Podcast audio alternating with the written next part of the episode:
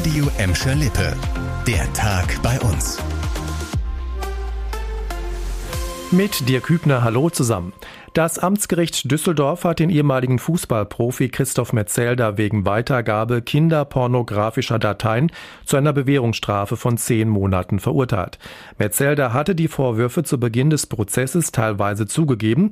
Den Vorwurf der Anklage, er habe 300 einschlägige Dateien besessen, wies der 40-Jährige aber zurück. Metzelder sagte, er akzeptiere die Strafe und bitte die Opfer um Vergebung. Das Urteil ist noch nicht rechtskräftig. Metzelder hat unter anderem für Schalke, Borussia Dortmund und für die deutsche Fußballnationalmannschaft gespielt. Das ist mal eine gute Nachricht. Trotz des anhaltenden Corona-Lockdowns macht sich auf dem Arbeitsmarkt bei uns der Frühjahrsaufschwung bemerkbar. Im April ist die Zahl der Arbeitslosen in Gladbeck, Bottrop und Gelsenkirchen etwas gesunken. Insgesamt waren gut 29.800 Menschen ohne Job, fast 400 weniger als noch im März.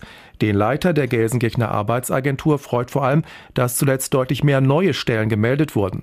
Davon hätten vor allem Jugendliche profitiert.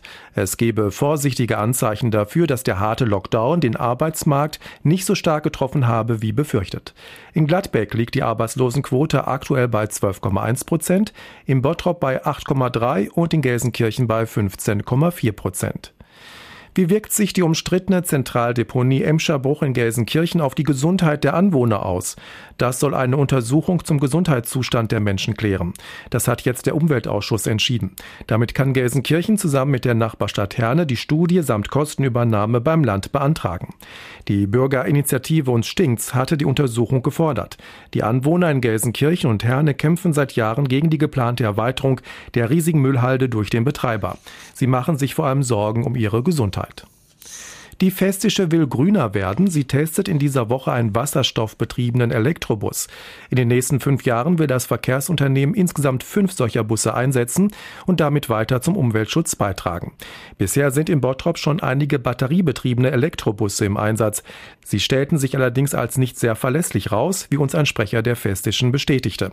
Unter anderem seien die hohen Anschaffungskosten und die kurzen Reichweiten ein Problem. Die Busse müssen nach maximal 70 Kilometern geladen werden. Die Wasserstoffbusse sollen ein Vielfaches fahren können, bevor sie betankt werden müssen. Für die Busse gibt es bereits EU-Fördergelder. Die Europäische Union will diese aber noch erhöhen. Nach dem Beschluss will die Festische dann die Busse bestellen. Das war der Tag bei uns im Radio und als Podcast. Aktuelle Nachrichten für Gladbeck, Bottrop und Gelsenkirchen findet ihr jederzeit auf radio und in unserer App.